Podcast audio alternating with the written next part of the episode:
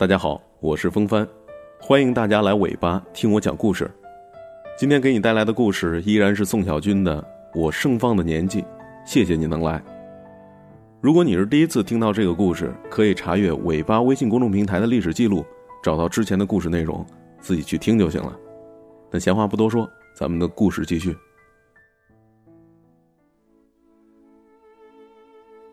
我记得我曾经说过。同行的人远比要抵达的地方更重要，所以电台取名“带你去流浪”。为这个名字，我自己曾经感动过自己。如今电台成立一周年在即，回想着过去的一年，感慨很多，但是感动更多。你我之间素昧平生，因为声音，因为夜晚，我们相识了。我们携手走完了这一年。你以为是我陪伴了你，可陪伴从来都是相互的。你不知道的是，你也在陪着我。无数个夜晚，因为有了你的陪伴，我才安然入睡。谢谢你，我的小耳朵。电台成立一周年，微信公众号也已经建立了。公众号汉语拼音搜索“风帆八九六”，找到我。我们依然谈天，依然说地，我们依然在一起。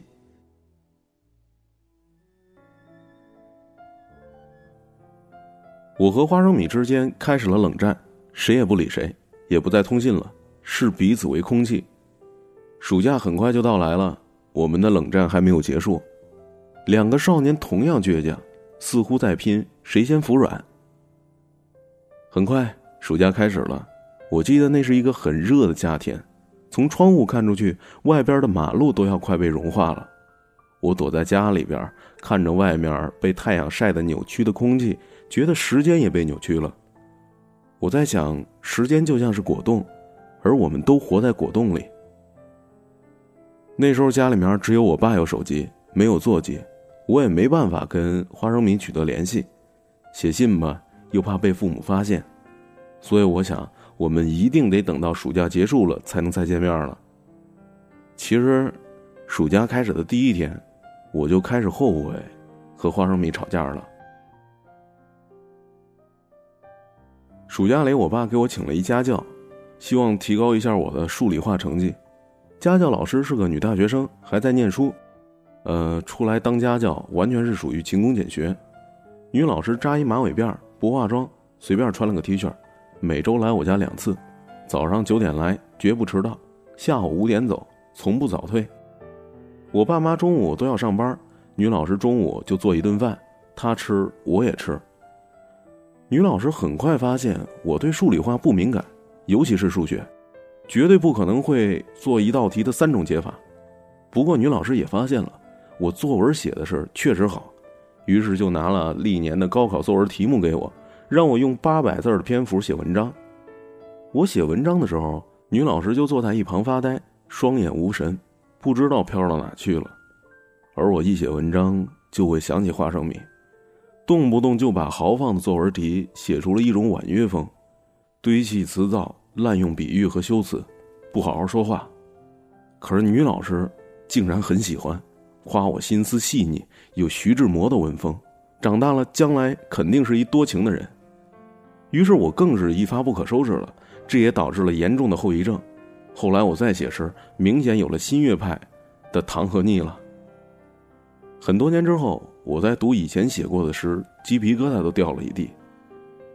女老师一直把我当小孩可能是因为我还没有长胡子的原因吧，在女老师眼里，我就是个还没发育的小男孩所以女老师在给我讲方程式的时候，经常趴得很低，然后露出两个大白鸽子的局部，我有时候挺害怕的，她衣服里那两个肥肥大大的白鸽子突然给飞出来。这时候我想起了花生米，那时候花生米的胸脯还没发育呢。胸前虽然有些起伏不定，但只能算是普通的山丘，算不上崇山峻岭。夏天的中午，天气特别热，女老师就带了洗漱的用具，趁我写作文的时候，在我家洗澡。我写着作文，脑子里想着花生米，听着浴室里传来的水声，笔就拉着我的手一路写了下去。女老师洗完了，很快就冒着热气儿，带着一身沐浴露的香味儿。湿着头发坐在我旁边，一边擦着头发，一边看我写出的句子。偶尔指出一两个错别字儿。每当这时候，我总是心惊肉跳的。就这么着过了有十几天吧。一天晚上，我爸妈回来的挺早，女老师还没走呢，我妈就提议晚上留下来一起吃饭吧。晚上，我妈就做了一桌子的菜，对女老师表示感谢。我们围坐在一起开始吃饭，女老师一个劲儿的夸我。就在这时候，我爸的手机急促的响了起来。我爸接了。听了一会儿，表情先是困惑，然后脸色变冷，慢慢放下了电话。我妈问：“谁电话呀？”我爸就指着我说：“找我的。”然后把手机递给了我。我不明就里的接起了电话，花生米的声音从话筒里传了出来：“我刚跟你爸说了，让你给我寄一片你那里的叶子。”我傻住了，挂了电话。饭桌上的气氛显然发生了变化，我妈又问：“谁的电话呀？”我爸补充说：“呃，一个女孩，让儿子给她寄一片，寄一片叶子。”我妈放下筷子，冷冷的看着我：“你早恋了？”可以想象我当时五官扭曲的表情，我如同被雷击了一样，言语错乱的解释着，可是越解释越糟，最后我自己都不明白我在说些什么了。好在还是女老师替我解了围。女老师说：“可能是学校让他们做标本。”我爸妈虽然是将信将疑，但是又不好让女老师难堪，这顿饭也就这么吃完了。吃完之后，我因此也落下了严重的后遗症。过去的很多年之后，只要我爸的手机在晚上响起来，我就开始哆嗦。寄一片叶子，女人心里到底想的什么呀？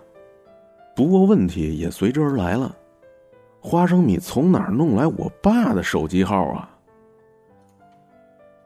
女老师再次来到我家的时候，我就有些害怕了，生怕她问我什么，我不知道该怎么回答。女老师照例去洗了澡，然后冒着热气儿，散发着沐浴露的味道，湿着头发坐在我旁边，指出我做错的题目。然后她终于还是问了我：“你是不是谈恋爱了？”我手里一惊，笔下一抖，铅笔头就被按断了。我不敢抬头去看他，生怕他是我爸妈派来的间谍。女老师没有接着问，她跟我说：“我跟你这么大的时候也谈恋爱了。”这句话让我又吃了一惊。我抬头看着她，她头发还湿着，带着女人洗完头之后独特的美。接着说。那时候我爸妈不让，说早恋影响学习，让我跟那个男孩断了。我偏不肯，最后我跟我爸妈签了协议，期末考试我要是能考全班第一，他们就不管我了。我好像突然找到了盟友，好奇的就问：“然后你考全班第一了吗？”女老师笑了笑说：“当然。”我一脸的崇拜。那你们就接着好了。女老师点了点头，说：“一直好到了初中毕业。”我呆坐在那里。呃，以后为什么不接着好呢？呃，接着好，你还能考全班第一啊？女老师笑了，因为美好的东西都很短暂。我听不太懂，为什么美好的东西就一定要短暂呢？我从女老师的讲述里获得了力量，那就是早恋好像也没什么可怕的。但是我对花生米这样突如其来、略显神经质的行为。还是觉得非常的愤怒，我使使劲儿，还是能够理解花生米的用意的，大概就是受了琼瑶阿姨的荼毒，要用树叶传递思念的意思。可我爸妈弄不好会觉得花生米是神经病啊。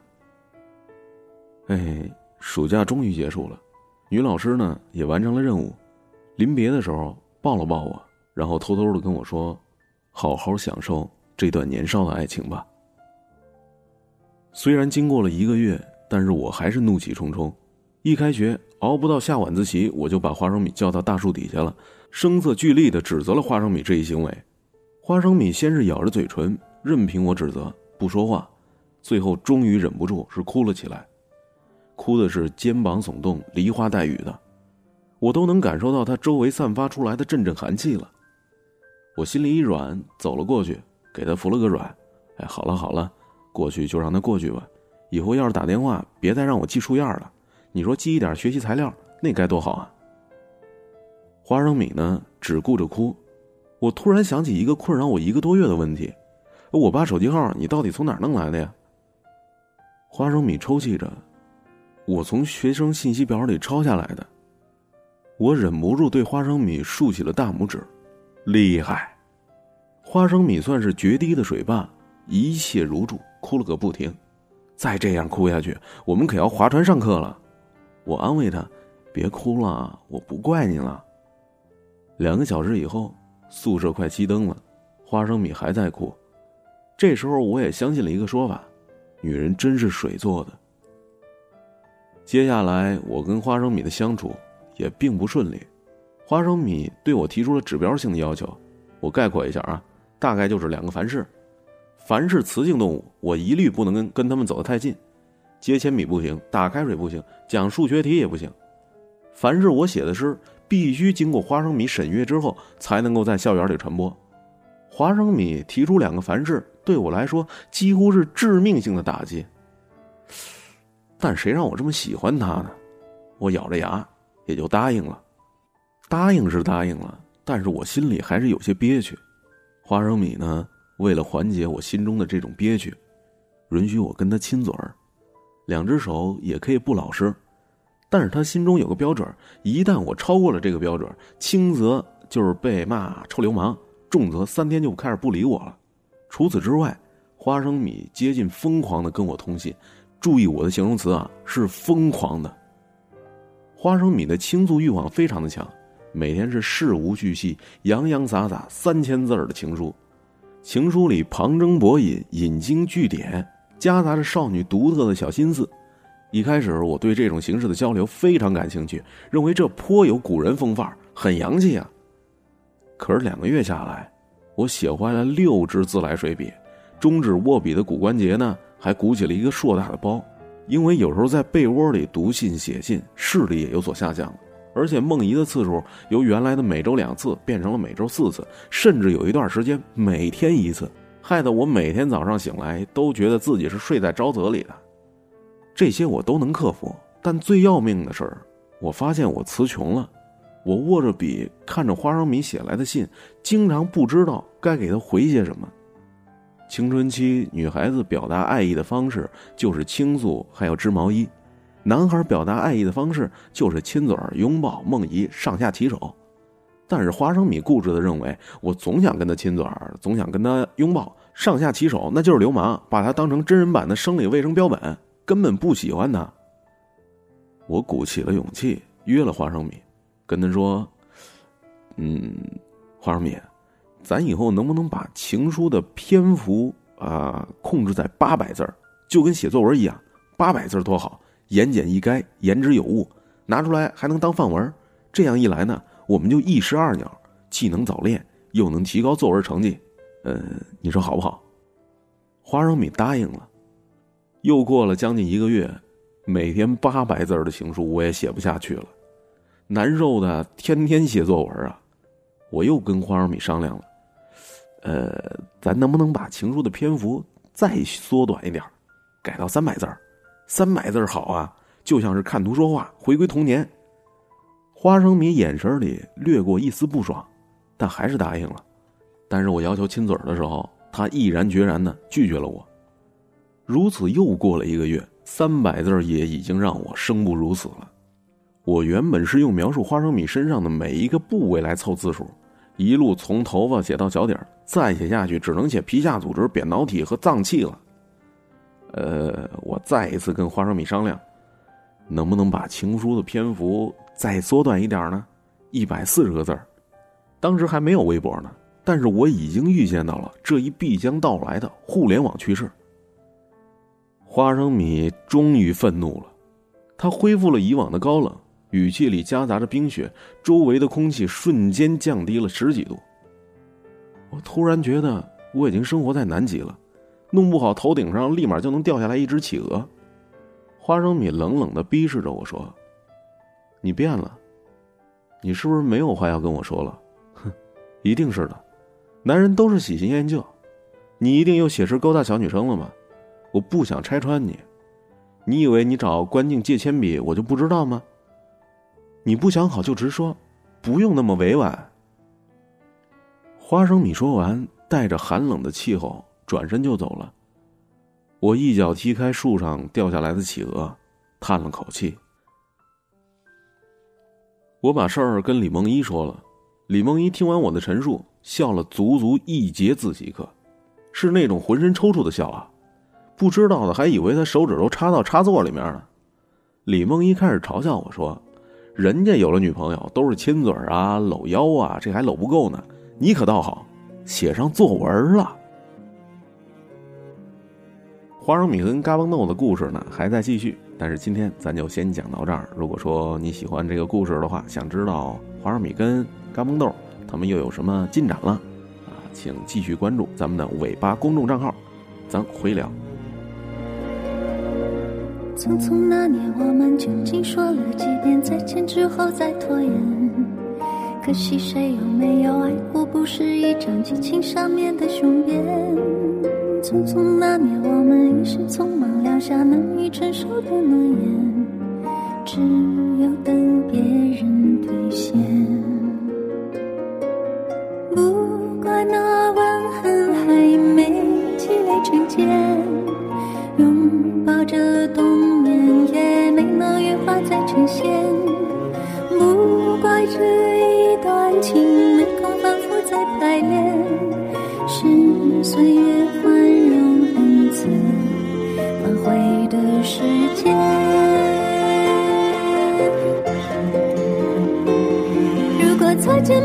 红着眼，是否还能红着脸？就像那年匆促刻下永远一起那样美丽的谣言。如果过去还值得眷恋，别太快冰释前嫌。谁甘心就这样彼此无挂也无牵？我们。要互相亏欠，要不然凭何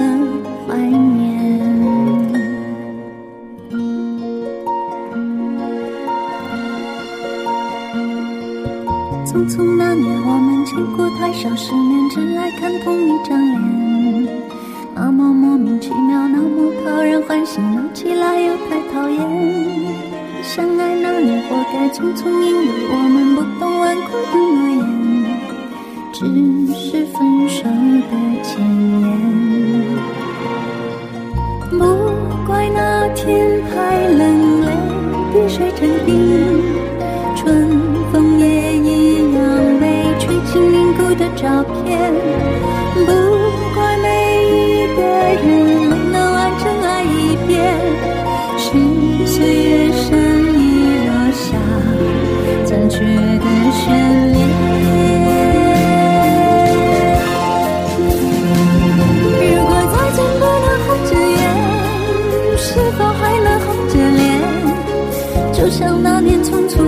永远一起那样美丽的谣言。如果过去还值得眷恋，别太快冰释前嫌。谁甘心就这样彼此无挂也无牵？如果再见不能红着眼，是否还能红着脸？就像那年匆促刻下永远一起那样美丽的谣言。如果过去还值得，太快冰释前嫌。谁甘心就这样？